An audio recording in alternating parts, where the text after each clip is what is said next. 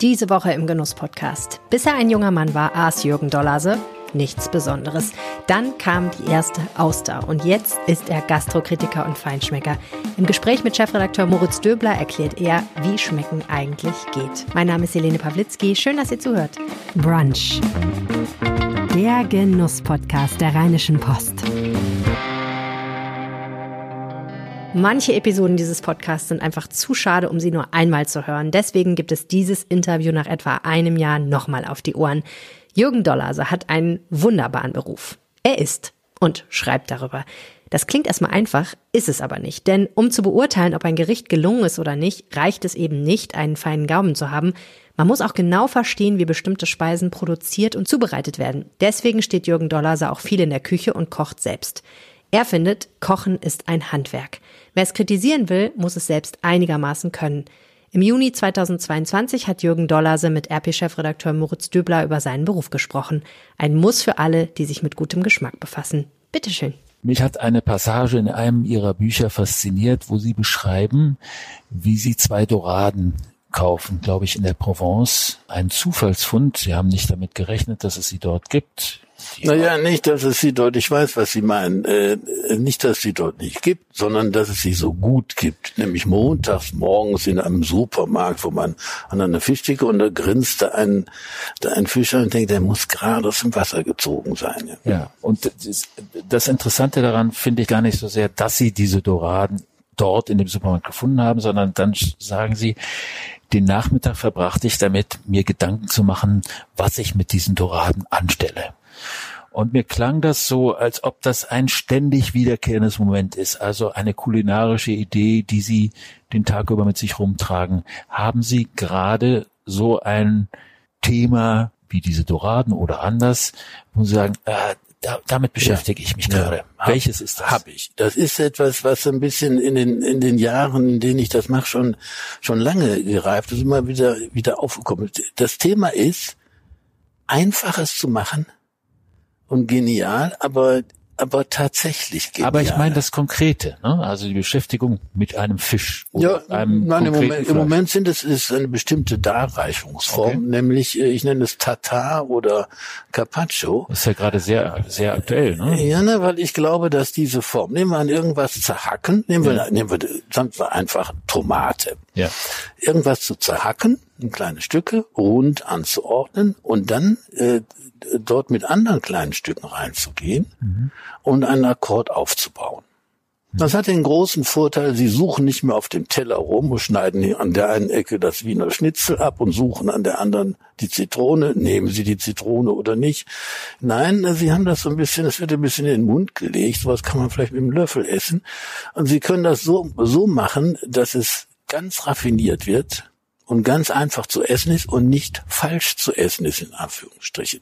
Das Falschessen technisch, sensorisch ist eine der schlimmsten Übel, die es gibt. Also das heißt, Sie beschäftigen sich im Moment stärker mit der Anordnung als mit der tatsächlichen Zutat, kann man das sagen? Äh, wir können uns immer mit der tatsächlichen Zutat befassen, aber äh, da bin ich im Moment im, in meinem kulinarischen Bewusstsein in einem Zustand angekommen, der all das, was wir so aus den Medien kennen, für das Niveau einer kulinarischen Krabbelgruppe hält.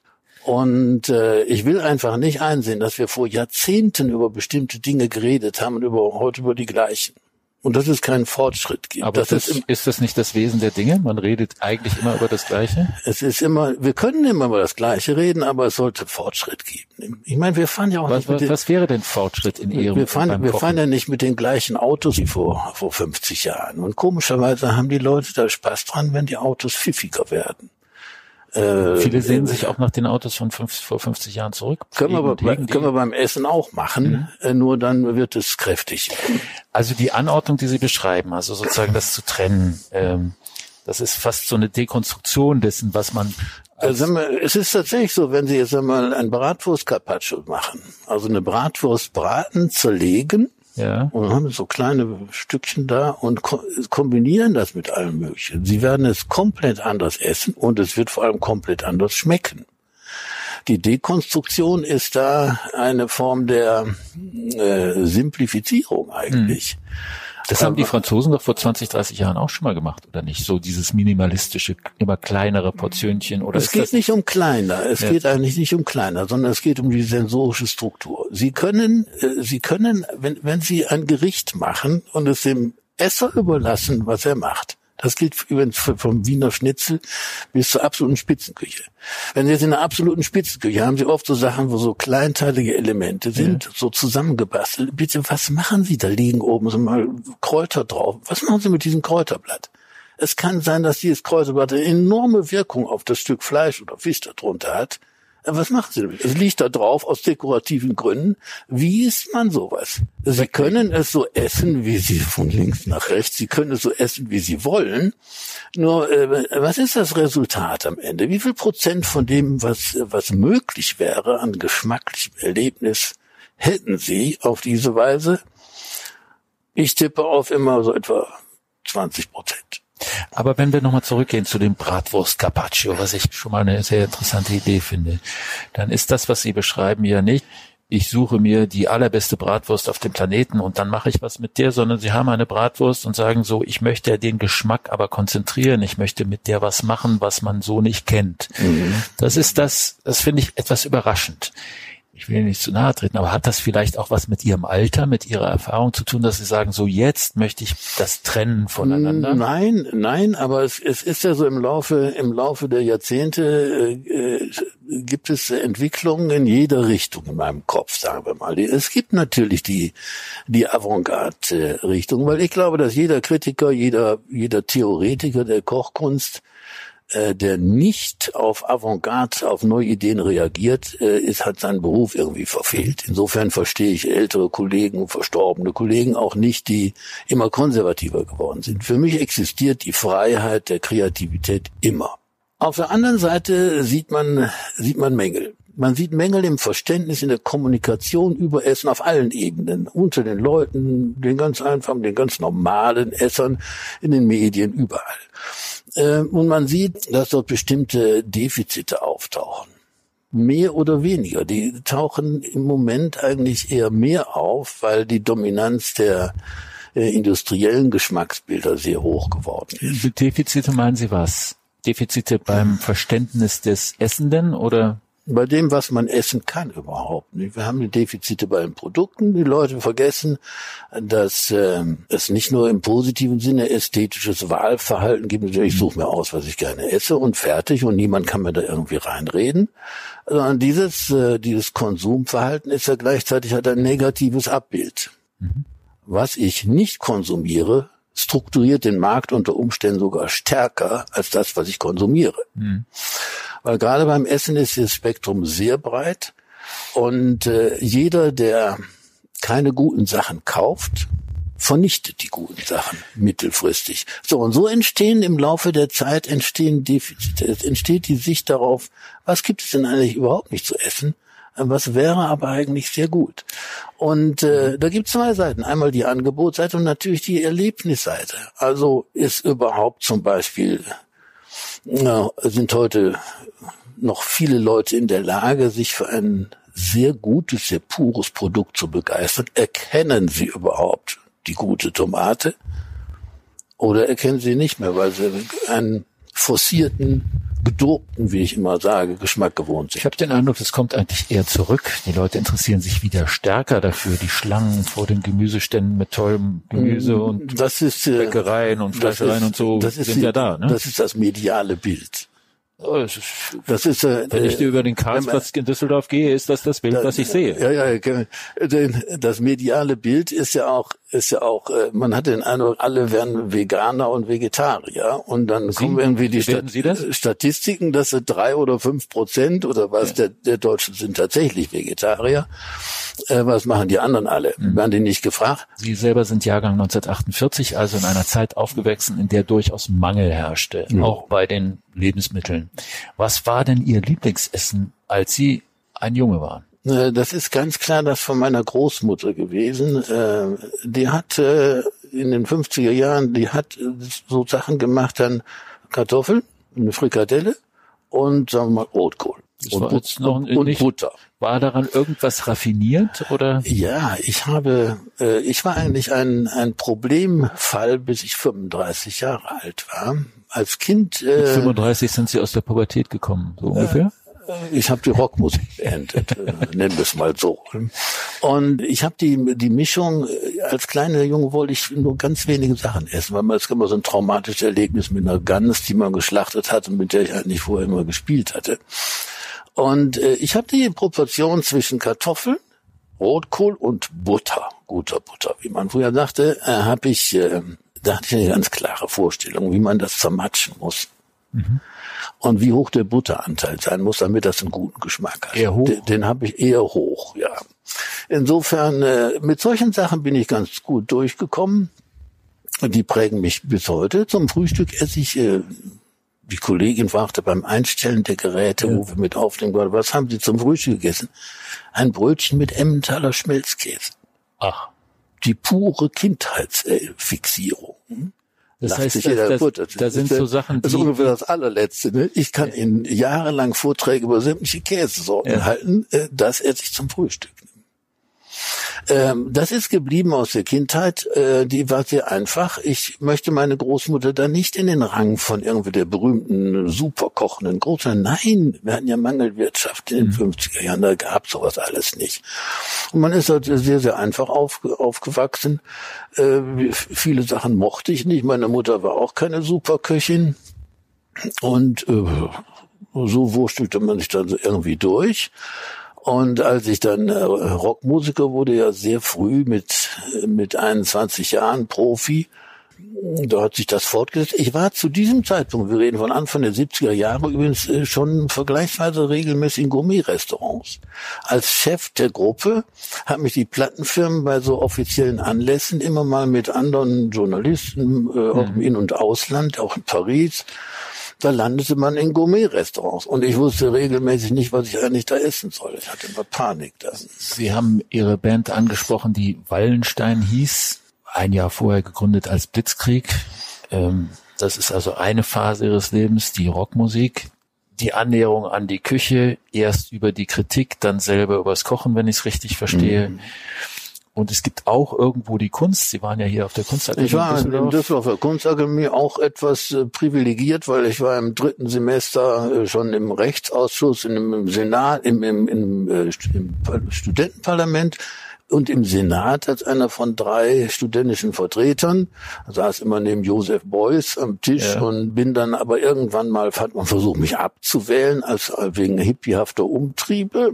Das war damals verpönt. Ich dachte, das war gerade das. Nicht, äh, an der Kunstakademie gab es damals zwei Strömungen. Die hippiehaften Umtriebe, das waren meistens die Architekten, und dann es gab so eine linke Spartakus-Gruppe. MSB Spartakus, die Immen, Immen, Studentenorganisation der DKP, ne? Da war äh, Immendorf übrigens ja. auch. Äh, ja. Der war nicht an der Akademie, sondern schon außerhalb, äh, aber den habe ich da kennengelernt. Mhm. Und äh, über mit deren Hilfe bin ich ins, ins Studentenparlament gekommen, habe aber im vierten Semester schon wieder aufgehört wegen der Musik. An dieser Stelle eine kurze Pause, in der vielleicht ein bisschen Werbung läuft.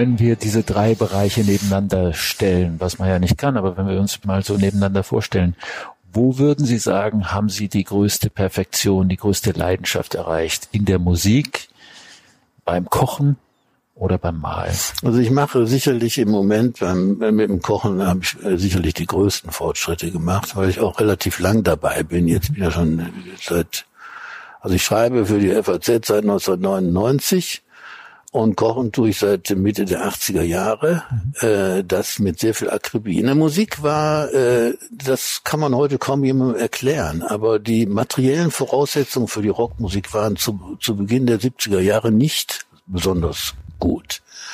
Das heißt, wir waren berühmt, hatten aber kein Geld. Und kein Geld haben heißt auch, sie können Was keine... Was ist besser, berühmt und kein Geld oder andersrum? es ist alles schon ziemlich blöd. Weil wir hatten zum Beispiel kein Geld für das, was heute normal ist, wenn die eine Gruppe auf Tournee geht in einer anständigen Halle, dann haben sie so ein Bühnenbild und Lampen und PA und so alles. Das gab's gar nicht. Wir haben mit einem unheimlichen Schrott sind wir durch die Gegend gefahren teilweise. Ich habe eine Aufnahme jetzt aus Lausanne vom, vom Schweizer Fernsehen jetzt aufgetroffen, 1973. Da sieht man das ganze Elend. Das ist vom Ton her sehr, sehr gut, was die da gemacht mhm. haben, die Schweizer. Wir kamen dahin mit irgend so ein paar kleinen Verstärkerchen als PA. Ich hatte auf der Bühne immer ziemlich viel, um Krach zu machen, aber so als PA fast nichts. Äh, keine Lightshow, kein Bühnenbild, nichts. Wir kommen in die Halle in Lausanne, ein Riesending, und sehen überall Kameras stehen mit, mit, mit äh, mhm. Schienen zum Rumfahren. Äh, das war typisch. Man war berühmt, in gewisser Weise in bestimmten Kreisen und man hatte noch nichts. Man hatte überhaupt noch nicht die technische Voraussetzung. Insofern konnte man, und das war bei den Platten auch so, manchmal hatte ich, ich glaube, eine von den LPs, die ich gemacht habe, musste ich in einer Woche schreiben. Also am weitesten entwickelt, haben Sie gesagt, ähm, haben Sie sich beim Kochen, also selber kochen, nicht nur drüber schreiben. Was fehlt Ihnen denn noch? Äh, es ist tatsächlich so, dass man diese, äh, ich sehe die Kochkunst insgesamt äh, als eine, eine Kunst, die sich lange Jahre wie eine Pyramide entwickelt hat. Man wusste, wo die Spitze war, alles strebte dahin. Zumindest in Frankreich, in Deutschland war das mit einigen Brüchen immer.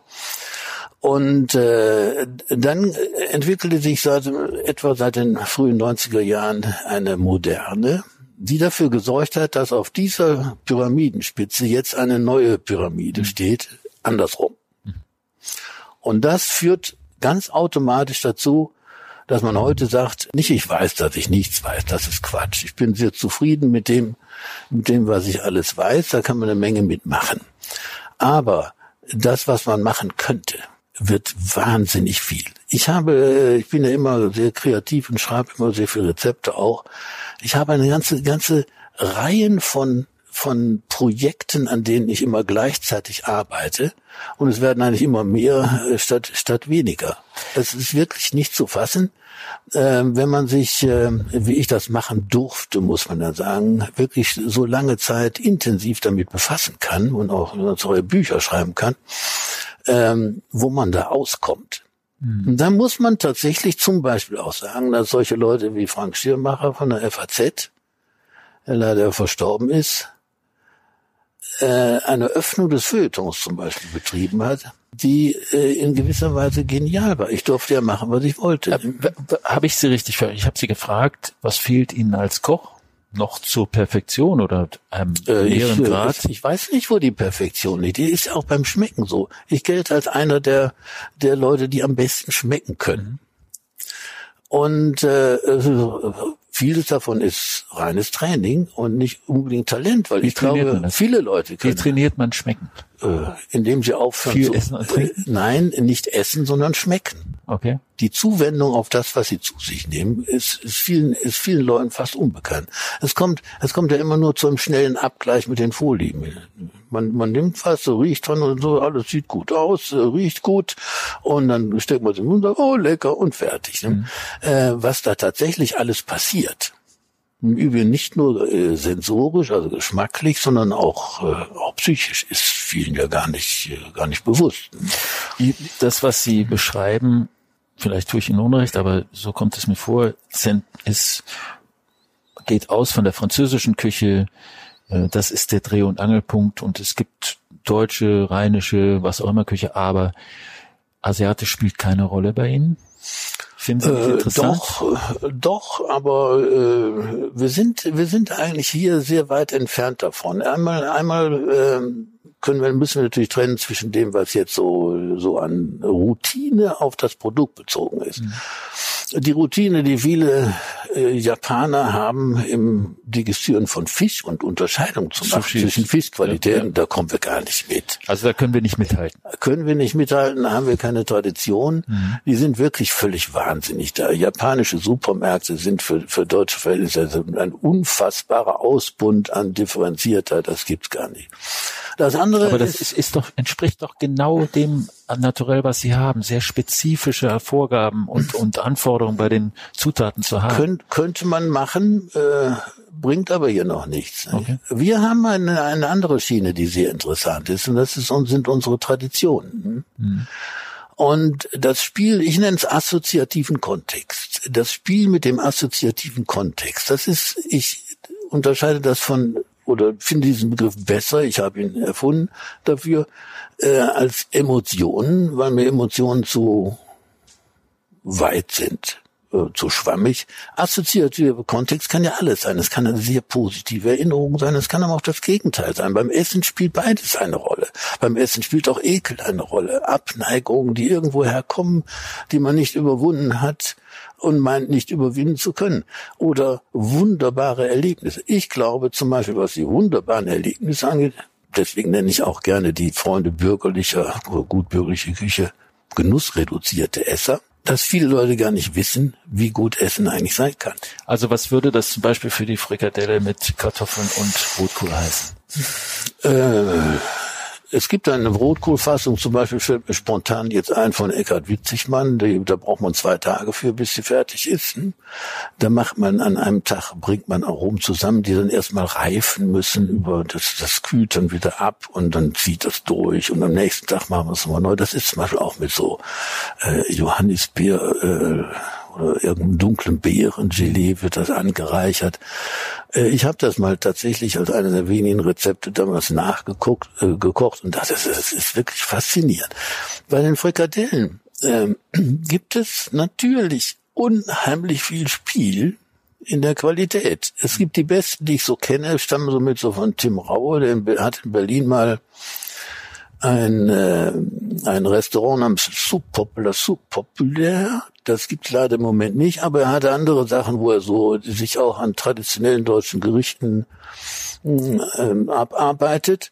Der hat ein großes Talent dafür. Da ist zum Beispiel die Frikadelle oder wie immer man das nennt, äh, besteht nur aus, aus, aus Kalbfleisch und Kalbsbries und solchen Sachen. Der Witz ist, ich kenne auch seine Version von Königsberger Klops. Was Sie dort bekommen, schmeckt exakt so, wie Sie sich erstmal eine Frikadelle oder einen Königsberger Klops vorstellen. Mhm. Das heißt, Ihr assozi assoziativer Kontext wird da voll bedient. Sie fühlen sich erstmal glücklich und dann kommt er, Sie schmecken dran und sagen, mein Gott, was ist das denn? Wieso schmeckt das denn so wahnsinnig fein und gut und abgestimmt alles? Ne? Das meinte ich dann mit dem Unterschied zu Japan, dass wir hier mit den, die mehr an das Material gehen, dass wir hier viel mehr mit den Traditionen zu tun haben. Und diese Traditionen sind hier noch nicht in Ordnung. Als, okay, aus der Kochperspektive verstehe ich das, was Sie sagen. Wie ist das mit Ihnen als Esser? Mögen Sie Sushi? Äh, ja, natürlich. Ich bin eher ein Sashimi-Freund, weil äh, ich, weil ich ganz reduziert kann, den kann ein bisschen nur den rohen Fisch. Ja, wenn, man, wenn der richtig gut ist, dann geht da schon eine Lampe auf. Mhm. Äh, Sushi, wie man es hier so in den Supermärkten bekommt, ist ist, ist, ist einigermaßen grauenhaft. Ne? Ist grauenhaft, ja. muss man wirklich sagen das ist wirklich in einem, auf einem Level angekommen, wo man, wo man, die Idee ist schon gar nicht mehr die gleiche wie in, wie in Japan. Nein, ich meinte mit den Traditionen, meinte ich zum Beispiel, äh, wir haben in unseren, wir haben noch kein Drei-Sterne-Restaurant in Deutschland, das sich mit Traditionsrezepten befasst. Mhm. Ich habe immer mal, immer wieder mal den Begriff Schweinshacks in einem Drei-Sterne-Restaurant. Wenn wir das mal haben, mhm. äh, dann sind wir ein Stückchen weiter. Ne? Man muss auch erstmal in Deutschland überhaupt, glaube ich, äh, die Idee bekommen, dass das, was es gibt und was die Traditionen hergeben, auf keinen Fall schwächer ist als in anderen Ländern. Mhm sondern dass wir mit diesem Ausgangsmaterial, mit diesem, mit dieser Geschichte eine wunderbare Küche machen können. Beim Wein sind wir da schon ein bisschen weiter, ne? Es gab ja den, der wir deutsche Wein weiter. war ja verschrien und gut, ist ja auch heute noch die die die Ausländer blockieren das. Mhm. Sie können schon im, im Elsass, wenn Sie im Elsass Pinot Pinot Noir trinken, mhm. ähm, dann äh, werden Sie lange suchen müssen, bis Sie erstmal bis was Vernünftiges gefunden haben. Jetzt mal ganz rustikal gesprochen und dann fragen Sie jetzt, haben wir mal, wieso haben Sie denn hier mit mit dem Pinot haben sie irgendwelche Probleme, gehen Sie mal hier eben rüber, Kaiserstuhl mhm. und äh, machen dann trinken da Spätburgunder von Huber oder aus Malta Ding oder was und äh, sie das, das ist doch großer Wein, mhm. aber denen passt die Stilistik nicht. Mhm. Das ist die Wahrheit, nicht? Weil das schmeckt anders als die Pinot Noirs im Burgund. Mhm. Und anderswo, den, die mögen die Stilistik nicht und deswegen erkennen die den deutschen Wein in dieser Sparte schon mal gar nicht an. Hm? Also Sie, Sie haben eben beschrieben, dass äh, da müssen wir auf uns selber kommen. Ja, ja das, das, Sie haben ja beschrieben, dass man das beim Kochen auch muss oder bei den Küchen auch muss. Schweinshaxe im Drei-Sterne-Restaurant. Ich habe zum Beispiel hier in Nieder, wir sind ja im Niederrhein. Ich habe ein Projekt zu Hause, das äh, muss ich mal, ich sage es jetzt einfach mal, obwohl, weil ich noch keinerlei äh, Bücher da konkret plane, aber äh, niederrheinische Tapas zu machen. Ich habe da schon eine ganze Menge an, an Müssen die Tapas heißen? Äh, wir haben keinen anderen Begriff, aber das ist ein, das ist ein Teaser dann, äh, um daran zu gehen. Ähm, die Sachen, die man hat, erstmal in eine moderne Form zu bringen, die heute, wie die heute degustiert werden kann und die auch Spaß macht, die auch jünger, ein jüngeres Publikum erreicht. Äh, da ist eine Menge drin ich habe es erst nicht glauben wollen. Das war erst die Idee, mein mhm. Gott, der Niederrhein, der hat überhaupt irgendwie, hat er überhaupt eine Küche? Ich habe eine ganze Reihe von Büchern. Es ist sehr, sehr schwierig, äh, mhm. zu dem zu dem Spruch zu kommen, dass in diesem Einzugsbereich der Rheinischen Post eine eigene Küche möglicherweise existiert. Viele Gastronomen sagen, ja gut, die Leute würden sicherlich auch gerne mal was probieren. Aber dann ist das Hauptgericht, das muss schon so riesig sein. Und, bei diesen Hauptgerichten eine Vorspeise schon zu essen, ist schon für viele Leute wirklich grenzwertig. Mhm. Äh, Tapas wäre wirklich auf den, auf den Geschmack zu kommen und die Mengen zu reduzieren. Und dann könnte man natürlich auch äh, mal, gerade in dem von mir sehr vertretenen Fach einer ausgeweiteten Sensorik, probieren, äh, bestimmte scheinbar einfach klingende Kombinationen äh, durch äh, eine intelligente Sensorik zu etwas ganz Faszinierendem zu machen. Also das ist, da gibt es viele Möglichkeiten, muss man mal sehen. Es gibt ja ähm, Orte in der Welt, bei denen sich äh, kulinarische Traditionen auch verbinden. Hm? Also wenn ich an Kalifornien denke, wo das Asiatische und das Amerikanische zusammenkommt, auch, auch Südamerikanische. Finden Sie sowas eigentlich im Prinzip interessant oder sind Sie eher jemand, der sagt, ich möchte eben wie Sie eben beschrieben haben, das Niederrheinische oder das äh, Elsässische. Oder Nein, das, das Kreative bleibt immer. Das, dafür, da gilt das, das Gleiche, was ich mal zum Kreativen gesagt ja. habe. Das Interesse an Kreativen habe ich immer. Mhm. Egal was, egal wie, da können die Leute noch so schnell. Ich habe Sachen gegessen, die darf man gar nicht erzählen, aber äh, Carpaccio vom rohen, rohen Pferdehirn mhm. oder sowas. Ne? Bringt das was? Äh, ich esse das dann und dann ich Schmeckt bin das? absolut schmerzfrei. Äh, es stellt sich dann die Frage, bringt das irgendwas? Und, äh, nein, in, in der Form, wie ich, ich es gegessen habe, obwohl das ein Spezialist war, Max Stiegel am, am Neusiedler See in Österreich.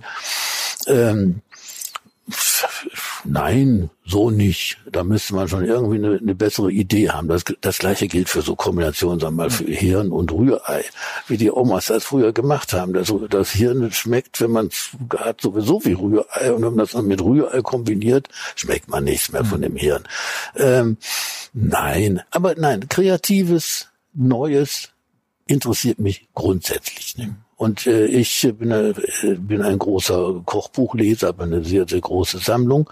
Und äh, äh, alles, was neu ist, lese ich erstmal. Mhm. Also das ist überhaupt keine Frage. Es geht jetzt ein bisschen darum, äh, immer auch, wenn man, weil ich sehe das Ganze sehr komplex, das ganze System Essen. Es ist für mich das Komplexeste, das, was wir überhaupt haben. Warum? Weil wir alle daran beteiligt sind.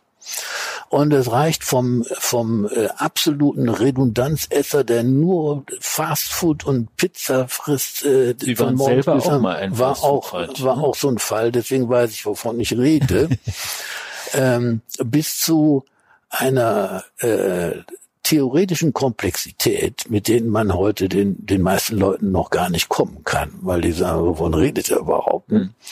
Ich habe das in der FAZ, in der Geschmackssache-Kolumne teilweise gemacht, aber äh, da muss man dann auch, selbst da muss man schon manchmal auf die Bremse treten und sagen, so, gut, es ist, äh, es ist jetzt, es wird jetzt wirklich zu schwierig. Ne? Ich könnte endlos mit Ihnen weiter übers Essen, Kochen, Denken reden, Herr Dollar. Also das macht unheimlich Spaß. Ich würde vielleicht enden, weil wir müssen langsam in die Zielkurve, vielleicht enden mit der Frage, Sie haben beschrieben, als Kind Frikadelle, Rotkohl, Kartoffeln ähm, war das Leibgericht in einer Zeit des Mangels, muss man, glaube ich, in Klammern dazu sagen. Gibt es heute ein Leibgericht, wo Sie sagen, also wenn ich das kriege, geht mir auf jeden Fall das Herz auf? Nee. Nee. Ist vorbei, ne? Nee, ist vorbei. Ich hab, ich war ja, meine Frau hat mich ja dazu gekriegt, mich überhaupt äh, für Essen zu interessieren, weil ich eine Blockade hatte, noch bis Anfang der 80er Jahre. Als diese Blockade einmal gebrochen war, äh, ging allerdings ging sämtliche äh, Zäune runter und ich bin zu einem äh, einem Esser geworden, der absolut alles isst, aber wirklich absolut Wusste, alles. Ist Ihre Frau sicher, dass sie wusste, was sie tat? Als Äh, doch, weil sie hat davon sehr profitiert, aber ist bis heute mein härtester Kritiker. Wenn ich, ich koche ja immer zu Hause, wenn ich zu Hause bin, und das muss ja was Anständiges sein. Ähm, nein, nein, äh, das ist, ähm, das ist eine Entwicklung, die ist eigentlich ganz gut gelaufen, ja. Ihre Frau kocht nicht? Oder Nein. nicht für Sie? Nein, nicht mehr. Nicht mehr. Das Schon heißt, Sie lange haben nicht sie, mehr. hat sie irgendeine Rolle in der Küche? Äh, nein. Also Es- sie muss es- jetzt auch nicht irgendwie den Abwasch übernehmen oder Es- so. Das wäre ja ein bisschen Aber unfair. we- wehe, ich mache irgendeinen Unsinn. Dann passiert was. Ja, wie sagt mir das dann? Die regt sich dann echt schon mal auf. Ne? Ich, ich habe zum Beispiel die Angewohnheit, so aus den Discountern schon mal so die Weine zu testen. Das, das macht sie eigentlich gar nicht mitmachen. Ne? Diese so äh, parf- parfümierte italienischen Ja. Negro Amaro oder weiß der Teufel was. Wieso das, äh, machen Sie das? Das, äh, ich mache das, weil es mich interessiert, einfach, einfach rein fachlich. ne? Also es gibt kein Leibgericht mehr. Es gibt offenbar nicht mal mehr einen Lieblingswein. Ne, es ist alles, was gut ist, ist gut. Alles, was gut ist, ist gut. Und zwar in allen Richtungen. Nicht? Wenn ich kann in Frankreich, man muss ja schon wirklich Frankreich, da gibt's ja noch manche so Traiteure, nennen die das. Die bauen Pasteten, das, da gibt's in ganz Deutschland nirgendwo mehr, glaube ich. Vielleicht noch. Äh, man man, man hält's nicht aus, wenn man das sieht vor. Das ist wie Blätterteig und Mayonnaisen und sowas. ne? Da werde ich mir mal, werd ich immer ganz, muss ich alles probieren, genauso wie irgendwas, was komplett frisch ist und was ich roh mache. Alles, was gut ist, ist gut. Alles, Das was gut ist, ist gut. ist ein angemessenes Schlusswort. Das ist spannend vor allem. Ja. Herzlichen Gutes Dank. ist spannend. Gutes ist spannend. Alles, was gut ist, ist gut. Herr Dolase, ganz herzlich. Ich danke Ihnen. Hat Spaß gemacht. Danke.